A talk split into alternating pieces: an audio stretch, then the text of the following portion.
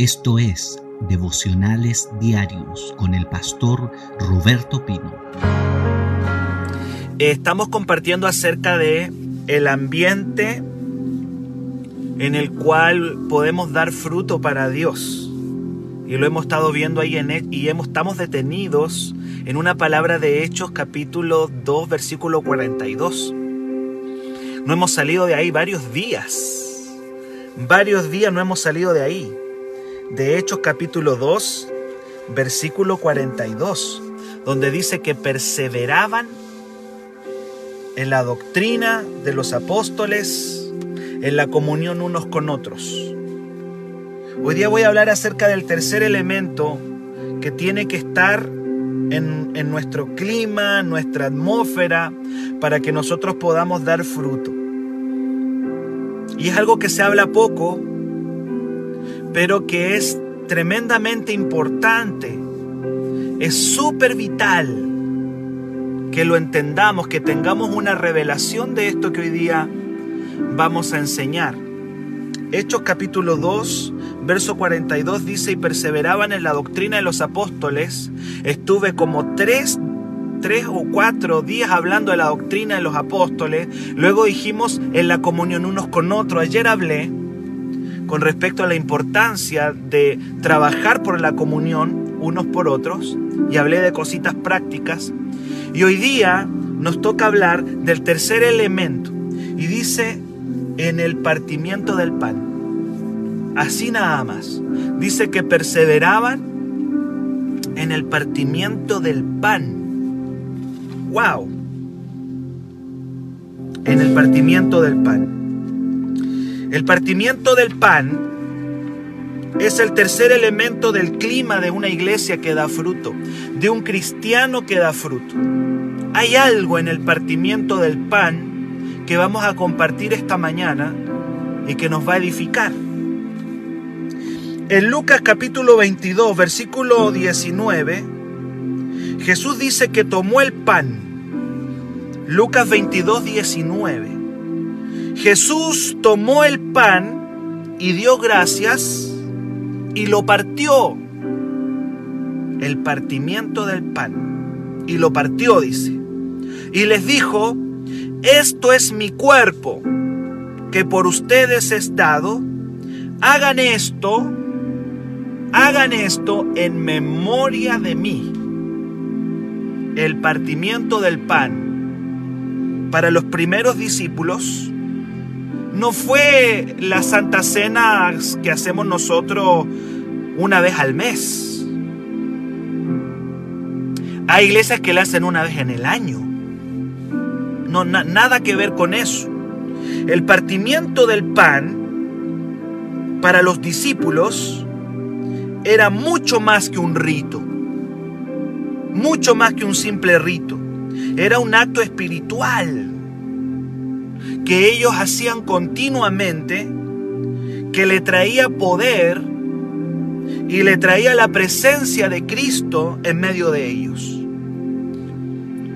Lo que hoy día la iglesia convirtió en un rito que hacemos, como vuelvo a repetir, una vez al mes o una vez al año, para ellos era algo habitual. Ellos tomaban el pan y el vino continuamente, habitualmente, y traían el recuerdo de Cristo, el recuerdo de Jesús, siempre, siempre. Era, era, algo que hacían. Por eso dice, perseveraban en la doctrina de los apóstoles, en la comunión unos con otros y en el partimiento del pan. Yo le dije que estos son elementos de una iglesia en avivamiento, la fórmula perfecta de una iglesia que va a caminar en el avivamiento. ¿Qué significa esto? Escuche bien, por favor. Todo poder y toda autoridad nos viene a nosotros por el sacrificio de Jesús el sacrificio de Cristo está contenido el poder de Dios. En el sacrificio de Cristo está, voy a leer algunas cosas que están en el sacrificio de Cristo. Está la victoria contra el pecado. ¿Cuánto me dicen amén ahí? Ahí está, la victoria contra el pecado. Si alguno está luchando contra el pecado, En la cruz está la victoria contra el pecado, contra la tentación. Ahí está la victoria. Hoy día somos salvados del pecado por medio de la victoria de Cristo en la cruz. También está ahí en la cruz la victoria contra el diablo y la victoria contra todos los demonios. ¿Dónde está? ¿Dónde está la victoria contra el diablo y contra los demonios? En la cruz. Ahí está, en la cruz. En la cruz también está la victoria contra todas las enfermedades, todas, desde un cáncer hasta un resfrío. Ahí está, en la cruz. Y también en la cruz está la victoria contra las maldiciones. ¿Cuáles son las maldiciones? Las maldiciones de la pobreza, la maldición de, de, la deuda, la maldición de la ruina. Está en la cruz. Ahora, concretamente, ¿cómo los discípulos, los primeros discípulos, recordaban y traían la cruz a su vida. ¿Cómo lo traigo? Lo traían a través del partimiento del pan. Por eso eran una iglesia power. Por eso eran una iglesia poderosa. Porque continuamente hacían memoria y traían a su vida el sacrificio de Cristo. ¿Y qué venía con el sacrificio? Venía la victoria contra el pecado, venía la victoria contra el diablo, venía en la cruz, porque ahí viene, viene la victoria contra la enfermedad y contra las maldiciones.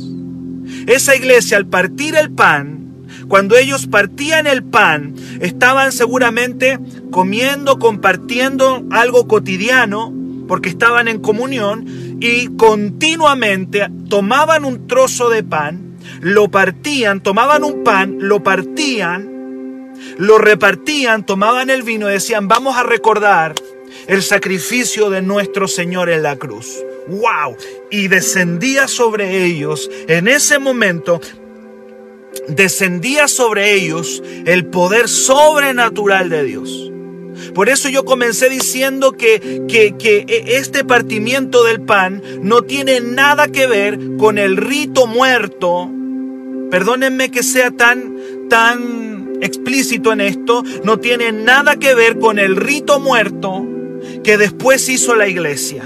Un rito, un rito, nada más, vacío y muerto. No, no, no, no. Ellos podían estar compartiendo una comida, adorando a Dios como iglesia, y tomaban un pan, lo partían y decían, vamos a traer la victoria de Cristo aquí ahora. Vamos a recordar lo que Jesucristo hizo por nosotros. ¿Y qué hizo Cristo por nosotros? Nos liberó del pecado, nos liberó de la enfermedad, rompió las maldiciones y traían el poder. Por eso es que esa iglesia caminaba en una atmósfera de milagros. Porque la cena no era un rito muerto. La cena no era, eh, no era la santa cena que, que hacen muchas iglesias evangélicas o, el rito muerto de la iglesia católica, nada que ver con eso, nada que ver. Era el poder de Dios viniendo sobre ellos continuamente, continuamente, el poder de Dios viniendo sobre ellos a través del pan, del partimiento del pan. Por eso dice que perseveraban en la doctrina de los apóstoles, en la comunión unos con otros y en el partimiento del pan. El partimiento del pan tiene que ser algo continuo. Créame que Dios esta mañana nuevamente me habló de esto.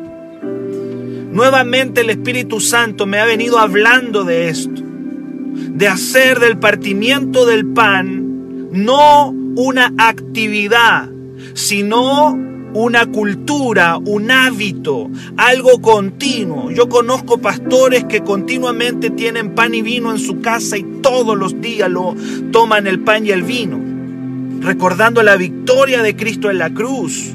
Es continuo, es siempre. Vamos a ir hablando de esto. ¿Y por qué tenían que partir el pan? Porque ahí está contenido el sacrificio de Cristo.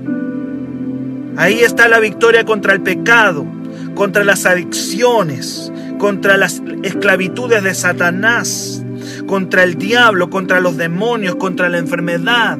Hay algo, hay un misterio, dicen por ahí, hay un misterio escondido dentro de ese partimiento del pan. Todo poder y toda autoridad viene a la iglesia por medio del sacrificio de Cristo en la cruz. Si sacas la cruz del cristianismo, si sacas la cruz de tu fe, sacas el poder. Nos transformamos en una religión muerta, en una filosofía. Tenemos que redescubrir la cruz. Tenemos que volver a mirar la cruz. Tenemos que redescubrir el sacrificio de nuestro amado Señor Jesucristo. Tenemos que redescubrirlo, volvernos a meter ahí. Hay algo contenido ahí. Isaías 53, 4, 5 siglos antes del sacrificio de Cristo, por lo menos unos 600, 700 años antes de que Cristo muriera en la cruz, Isaías por medio del Espíritu Santo, dice que en esa cruz estaba la libertad, estaba, estaba el poder. Dice, herido fue por nuestras rebeliones y molido por nuestros pecados. Por su llaga fuimos nosotros curados, dice Isaías. Por lo menos 600 años antes de que Cristo fuera a la cruz. Estaba diciendo que en esa cruz estaba la libertad de la enfermedad, de nuestros dolores. Molido fue por nuestros dolores y por sus llagas fuimos nosotros curados. Molido por nuestros pecados. Entonces, queridos, esto de partir el pan, esto, esto, esto de partir el pan para la iglesia era parte de su atmósfera era parte del aire que ellos respiraban, era algo continuo, constante, que ellos practicaban.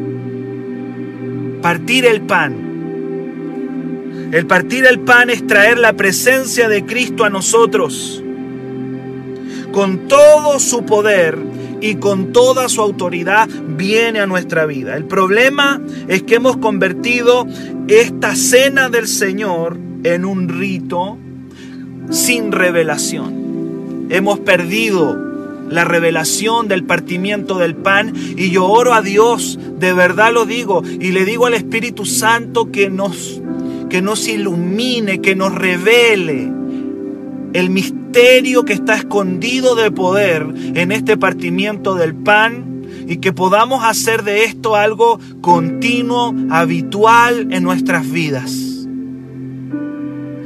Aleluya que sea continua y habitual.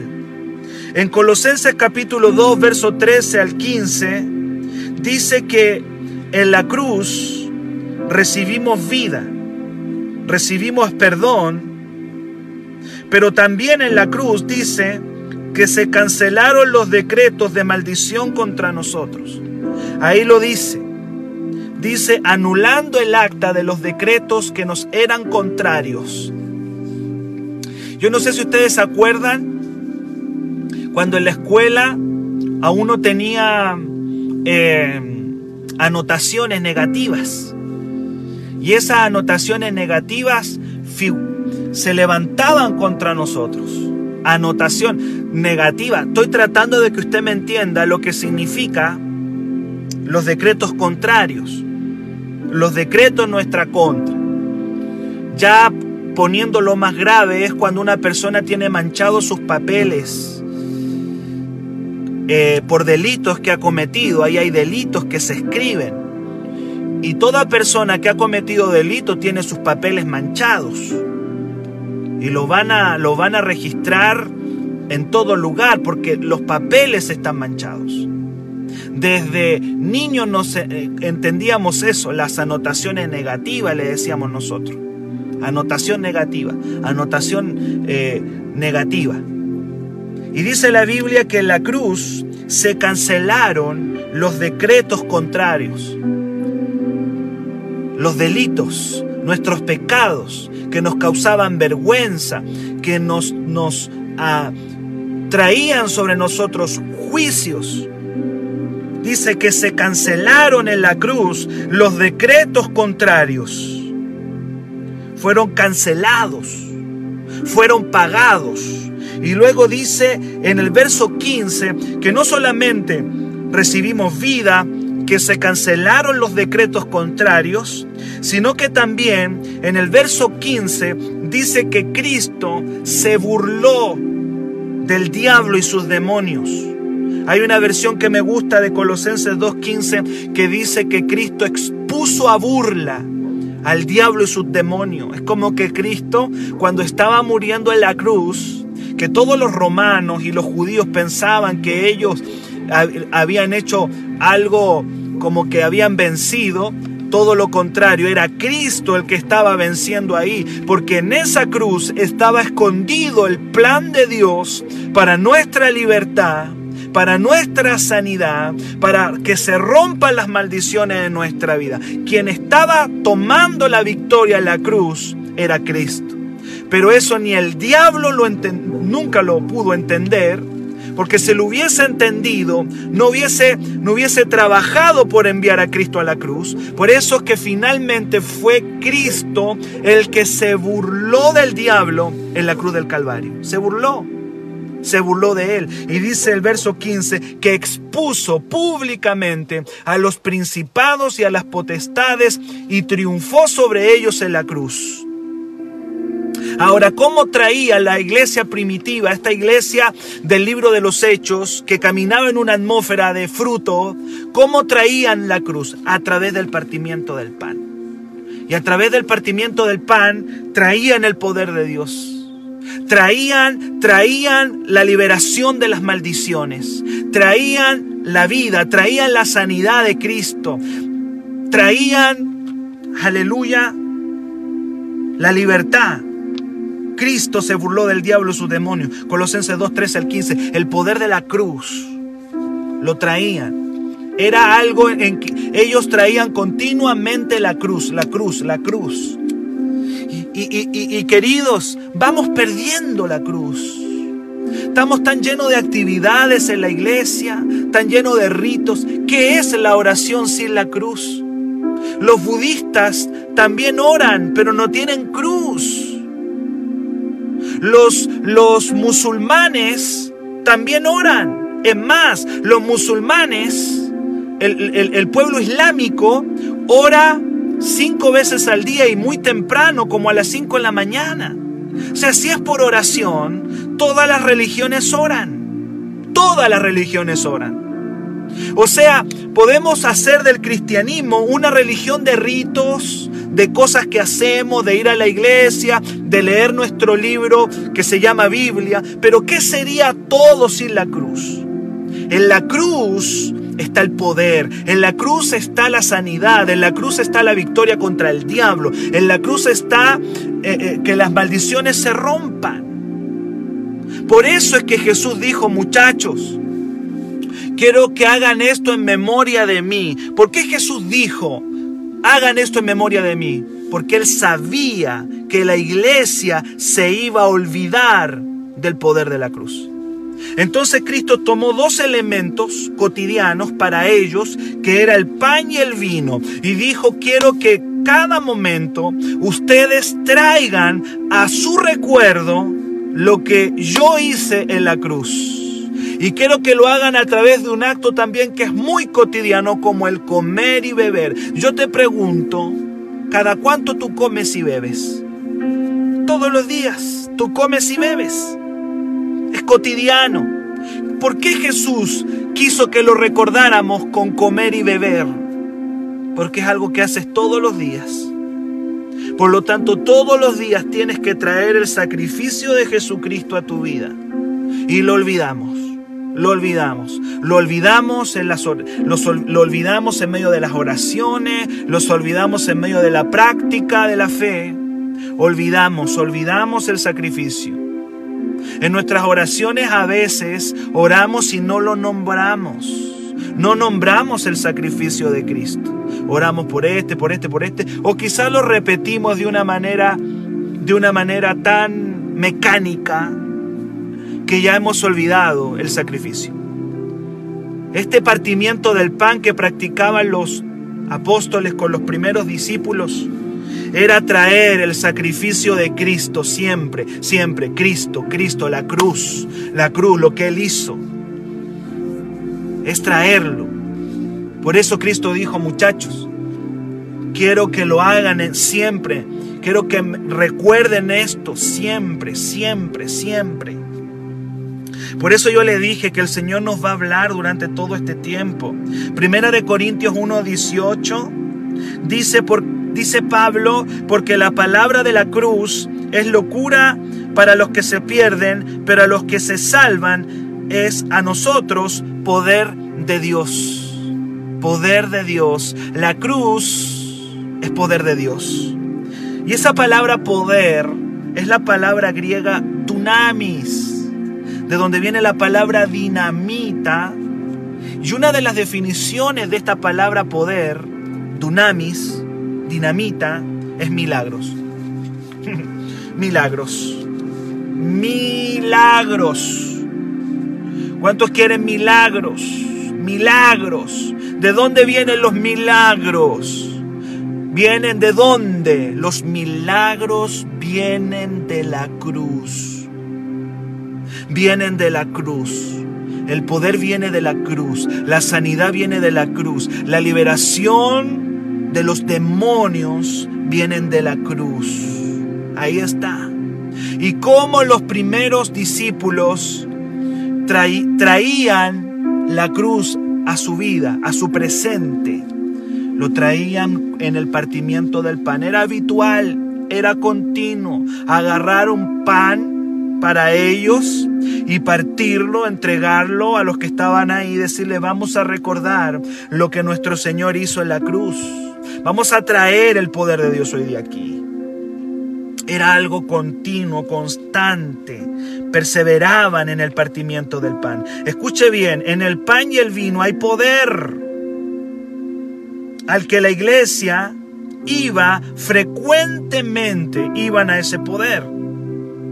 Dice que perseveraban Recuerde eso. La palabra perseverar significa ser constante, ser persistente. Lo hacían siempre el partimiento del pan. No tengo duda que ahí radicaba la fuente de los milagros de la iglesia del libro de los hechos. Su fuente de milagros estaba en ese acto. No tengo duda que los milagros venían de ahí, el poder de Dios venía de ahí que es un evangelio sin cruz. Es una historia linda, bonita. Nuestras adoraciones sin la cruz no son nada. Son cánticos románticos que no van a producir nada. ¿Quieres traer poder de Dios a tu vida? Entonces tenemos que aprender a traer el partimiento del pan. Tenemos que aprenderlo. Cristo dijo, partiendo el pan, esto es mi cuerpo, Lucas 22, 19, que por ustedes es dado, hagan esto en memoria de mí. Ya le venía diciendo, ¿por qué en memoria? Porque lo olvidamos. Si pierdo la cruz, pierdo el poder, pierdo la liberación, lo pierdo todo, me olvido de lo que Él hizo, pierdo la gratitud, de lo que Él hizo. Pierdo la adoración. De hecho, en el cielo la adoración está centrada en la cruz. Está centrada. Toda la adoración en el cielo está sentada, está, está fundamentada en la cruz. Estos días veíamos...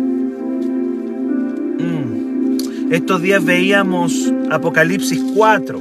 Yo no sé cuántos estuvieron en el estudio de Apocalipsis.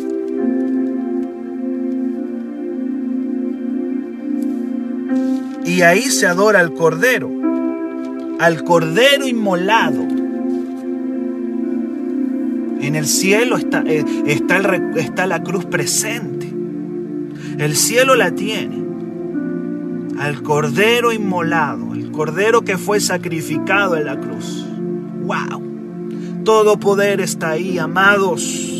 Ahí está tu sanidad. Ahí está tu restauración. Ahí está la restauración de tu familia. Ahí está el que se rompa la maldición de la pobreza. Ahí está. Si hay alguien que está esclavo en tu casa, ahí está. Y cómo los discípulos traían eso en el partimiento del pan. Y, traían el sacrificio habitualmente. ¿Por qué hemos olvidado esto? Debe ser tan habitual, tan cotidiano como comer y como beber. Yo no sé si tú ya está, a esta hora ya bebiste algo o comiste algo. Eh, beber es algo cotidiano, nos mantiene vivo. Mantener el sacrificio de Cristo siempre presente en nosotros es un asunto de vida o de muerte. Juan 5, Juan, perdón, Juan capítulo 6, versos 51 al 54, dice que la vida y la muerte en ti y en mí dependen de, de comer el pan. No sé si me entendiste lo que dije. Tu vida o tu muerte espiritual dependen de comer el pan, pero de comer el pan recordando a Cristo. Ahí está. Y a veces yo he pensado cuando estaba haciendo este devocional, Señor, cuántas veces he estado medio de débil, cuántas veces he estado cansado, ya como medio moribundo espiritualmente, porque he olvidado tu sacrificio, Señor. Me he olvidado de lo que tú hiciste, por eso ando medio, medio ahí, débil, cansado. Me estoy olvidando de tu sacrificio y mi vida o mi muerte espiritual dependen de tener presente tu sacrificio. Lo que tú hiciste por mí en la cruz y por todos estos hijos que están conectados en esta mañana. Juan 6, 51, 54. Dijo Cristo, si alguno come de este pan, vivirá para siempre y el pan que yo le daré es mi carne. ¿Puedes tú entender ahora por qué esta iglesia habitualmente perseveraba en el partimiento del pan? Porque ellos sabían que ahí estaba la vida de Jesús, en el partimiento del pan. El que come de este pan vivirá para siempre y el pan que yo le daré, esto es mi carne. Si tú eres una persona que estudia las escrituras, si tú eres un hijo que se mantiene en la comunión unos con otros, en la oración, de la misma manera deberíamos tener como hábito el partimiento del pan, el sacrificio de Cristo. Cristo dijo, si alguno come de este pan vivirá para siempre. Si no comes la carne, del Hijo del Hombre y no bebes su sangre, no tienes vida. El que come mi carne y bebe mi sangre, tiene vida eterna y yo le resucitaré. Dígame si a veces nos andamos medios muertos. Necesitamos el poder de la resurrección continua. Y yo le resucitaré en el día postrero. ¿Sabe por qué los hijos de Dios andan decaídos? Oh Señor, siento la presencia de Dios en esta mañana muy fuerte. ¿Sabe por qué los hijos de Dios muchas veces andan decaídos? Porque han olvidado el sacrificio de Jesucristo en la cruz.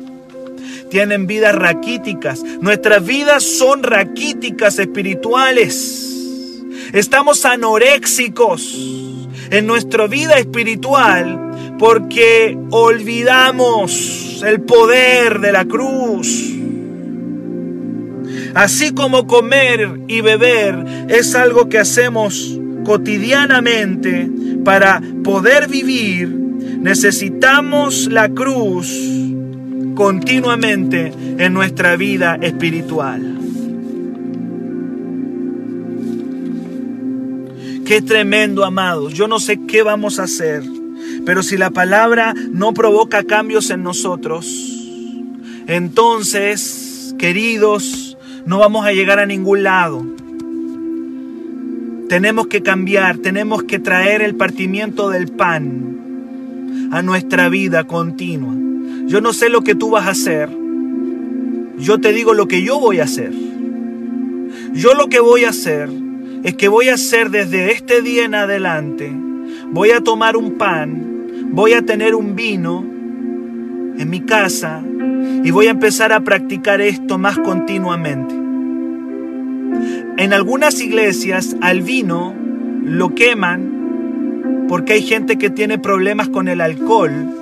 Entonces le sacan el alcohol para evitar la tentación a alguien que quizá tomando un poco se, pueda volver a la adicción. Yo gracias a Dios nunca tuve problemas con el alcohol en mi vida. Me convertí a los 13 años. No conocí la adicción al alcohol.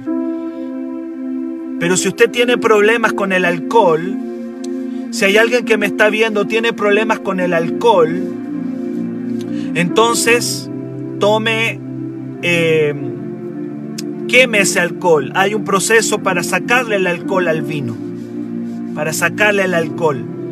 Y siempre tener pan y vino y continuamente estar recordando lo que Cristo hizo. Tenemos que hacerlo de continuo. Tiene que ser parte de nuestra vida tiene que ser como la oración, como la comunión, tiene que ser el partimiento del pan. ¿Y qué voy a hacer cuando traigo eso? Lo puedes hacer en el contexto de tu familia, lo puedes hacer en el contexto de tu casa, con tus hijos, ahí, en, en lo íntimo de tu hogar. Decirle muy bien, esposa, qué sé yo, decirle hijos, amados, vamos a recordar el sacrificio de Cristo en la cruz. Vamos a recordar lo que Cristo hizo en la cruz del Calvario. Pero no va a ser algo que, va, que ahora en un año más, no. Vamos a hacerlo continuo. Vamos a traer el sacrificio de Cristo aquí a la casa. Necesitamos el poder de Dios para la sanidad. Necesitamos el poder de Dios para, para que se rompan las maldiciones de, las adicciones, de la pobreza. Para que se rompa la adicción de la, la, la maldición del cáncer. En el nombre de Jesús. Vamos a traer el sacrificio de Cristo. Vamos a comer la carne del Señor. Gloria a Dios. Apocalipsis capítulo 3, verso 14 al 22, y ya voy terminando, queridos. Apocalipsis 3 del 14 al 22 nos habla de una iglesia que tenía a Jesús afuera. ¿Sabes tú cómo Dios me habló hoy día de esto? Apocalipsis 3, 14 al 22, habla de una iglesia que se llamaba la iglesia de la Odisea. La iglesia de la Odisea. Y dice que esa iglesia tenía a Jesús afuera. Yo me los imagino cantando alabanzas. Yo me los imagino predicando, ministrando. Y Jesucristo afuera. No está dentro. Su presencia está afuera. Su presencia no está. Y, Cristo les dice ahí, ustedes son tibios. Los, los voy a vomitar de mi boca. Están ciegos. Ustedes son miserables y están desnudos. Las palabras de Cristo a la iglesia, la iglesia de la Odisea fue la iglesia más golpeada. La iglesia más reprendida de las siete iglesias del Apocalipsis fue la iglesia de la Odisea. Son tibios, miserables, pobres, ciegos, desnudos habían perdido a Cristo. ¿Cómo que una iglesia puede perder a Jesús? Sí, pues, amado, una iglesia puede perder a Cristo. Y lo perdemos en medio de los ritos, lo perdemos en medio de las actividades, de las oraciones, en medio de todo lo que hacemos, podemos perder a Jesús. Se lo está diciendo un pastor que tiene ya 16 años de ministerio. perdemos a Jesús. Se nos pierde en medio de, tanta cosa que hacemos. ¿Y sabe lo que le dice Cristo a la iglesia esta? En el versículo 20 los invita a cenar. Los invita a cenar. ¿Puedes entender eso? Que Cristo los invita a cenar. ¿Sabe lo que le está diciendo? Volvamos al pan. Volvamos a la comunión. Volvamos a la intimidad. Volvamos a la cruz. Volvamos a la cruz. Y le dice aquí, yo estoy a la puerta y llamo.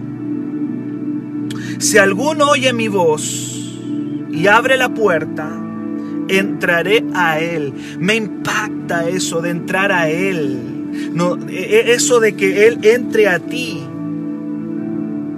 Que Cristo entre a ti. ¿Cómo Cristo entra a ti? Comiéndolo, amado, comiéndolo. Cristo entra a ti comiéndolo. Tenemos que volver a comerlo.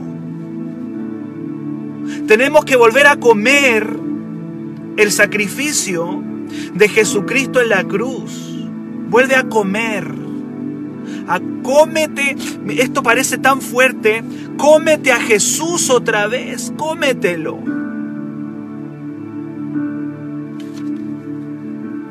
Siento su presencia en esta mañana. Tienes que volver al, sacrificio. ¿Cómo llegaste? ¿Cómo, ¿Cómo llegaste a Jesús? Llegaste por el sacrificio. Un día el sacrificio de Cristo te quebrantó. Todos entramos por la puerta del sacrificio de Cristo porque el sacrificio es el punto de inicio de nuestra vida cristiana. Ahí entramos. Entonces a veces lo olvido, se me va. Y creo que soy grande, y creo que soy. Y, muchas veces yo creo que estoy bien, pero Dios me dice: No, estás tibio. ¿Sabe por qué nos ponemos tibio? Porque olvidamos el sacrificio de Cristo en la cruz. Nos volvemos tibios, ciegos, miserables, pobres y desnudos. Y Jesús dice, volvamos a cenar. Vuelve al sacrificio. Quiero entrar otra vez a ti. Quiero entrar. ¿Cómo entra Cristo a mí? Entra a través del pan. El pan. Dice, entraré a Él y cenaré con Él y Él conmigo. A través de la cena.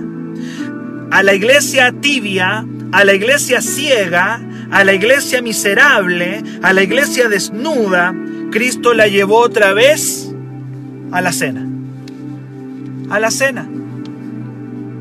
Si oyen mi voz, si oyen mi voz otra vez, y me puedes oír otra vez, quiero entrar a ti por medio del sacrificio de la cena. Yo no tengo ninguna duda que Cristo estaba hablando de su cena aquí. No tengo ninguna duda. Un evangelio sin cruz es un evangelio sin Jesús. Partir el pan haciendo memoria de Cristo, es fuente de poder, de vida, de victoria, es victoria. ¿Por qué mi vida cristiana no es victoriosa? Porque estás haciéndola en tu fuerza. Estás caminando tu vida cristiana en tus propias fuerzas y has dejado de caminar tu vida cristiana en el poder de la victoria de la cruz. Por eso te cuesta, por eso una y otra vez te cuesta, porque has dejado de caminar en el sacrificio de la cruz. Entraste al Evangelio por la cruz y tiene que mantenerse en la cruz, en el sacrificio de la cruz. No podemos perder la cruz. En la cruz está el poder, la victoria, la sanidad, la, liberación de los demonios. Está en la cruz. Quiero terminar, ahora sí que termino. En Lucas capítulo 24, del verso 30 al 31, se habla de una historia de cuando Cristo ya estaba resucitado, se le apareció a unos discípulos que la Biblia le llama los discípulos de Emaús. Cristo había resucitado, ya había muerto en la cruz y ya tenía la victoria. Y dice la Biblia que ellos pensaban que Cristo ya había muerto y, no había resucitado, que todo se había terminado. Y iban frustrados caminando, frustrados, tristes. Dice la Biblia que iban tristes, eso está en Lucas 24. Y venían caminando, y escúchenme bien, más o menos, la Biblia dice ahí, como le dice que 12 kilómetros llevaban caminando con Jesús sin darse cuenta que era Jesús. ¡Wow! Muchas veces, estamos, muchas veces Jesús está caminando con nosotros y no nos damos cuenta que Él está con nosotros. No nos damos cuenta que Él va con nosotros. Y ellos venían charlando por lo menos 12 kilómetros. Y yo estuve viendo, porque a mí me gusta hacer estas cosas de calcular, de ver, de investigar. Y, alguien, y, dicen por ahí que caminar 12 kilómetros es un poquito más de aproximadamente, puede ser dos horas, quizá un poquito más de dos horas. Caminando con Jesús, hablando con Él, hablando, hablando y sin darse cuenta que es Jesús. Sin darse cuenta que es Él. Iban hablando de Él, pero no se daban cuenta que era Él. Dice ahí que, que, que, que algo ocurrió en un momento. Y dice que ellos invitan a este extraño, porque para ellos era un extraño, lo invitan dentro de la casa. Y en Lucas 24, qué poderoso. Estoy terminando, queridos. En Lucas 24, versículo 30, luego de haber caminado por lo menos 12 kilómetros con este extraño, Dice Lucas 24, verso 30, y aconteció que estando sentados con ellos a la mesa, tomó el pan y lo bendijo y lo partió. El partimiento del pan. El partimiento del pan. Lo partió y les dio. Entonces le fueron abiertos los ojos y le reconocieron mas él se desapareció de su vista.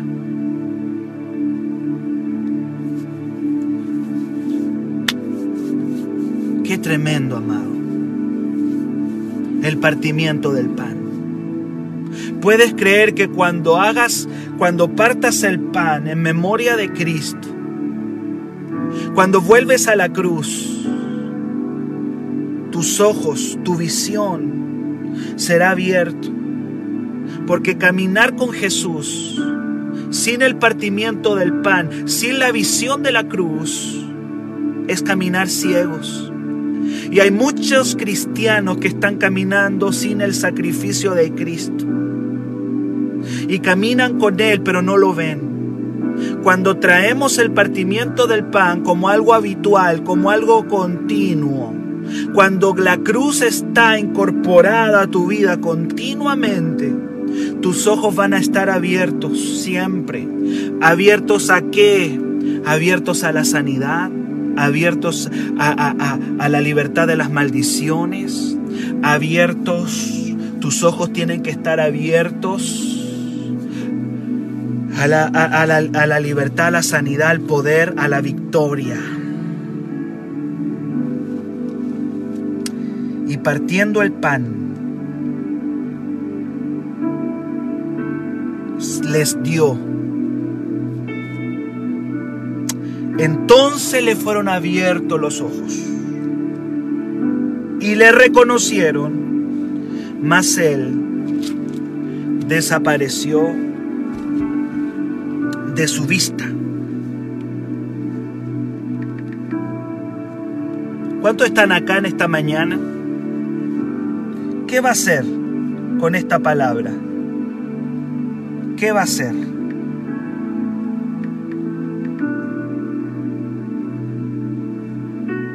¿Qué va a hacer con esta palabra? ¿Qué vamos a hacer con esta palabra? ¿Qué vamos a hacer?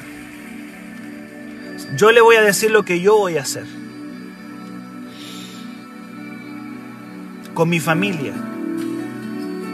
Vamos a tener ahí un pan. El pan siempre está. El pan siempre está. Vamos a tener un vino y vamos a traer continuamente a nuestra memoria vamos a traer a nuestra memoria lo que Cristo hizo en la cruz. Yo quiero que tú cierres tus ojos ahí y escucha esta alabanza. Preciosa sangre fluyó por amor. Te adoramos Jesús en esta mañana. Perseveraban en el partimiento del pan. Oh Carrimazo tus venas. Yo quiero que tú lo adores un minuto. Dale un minuto de alabanza. Dale un minuto de alabanza. Te veo en el espíritu junto a tu familia diciéndole, hijos, vamos a recordar lo que Cristo hizo por nosotros. Escúchame algo, no traigas el pan partido, tú tienes que partirlo en el momento. Cometemos un error en la iglesia. A veces partimos el pan antes. No, no, no, no, no. Tú traes el pan entero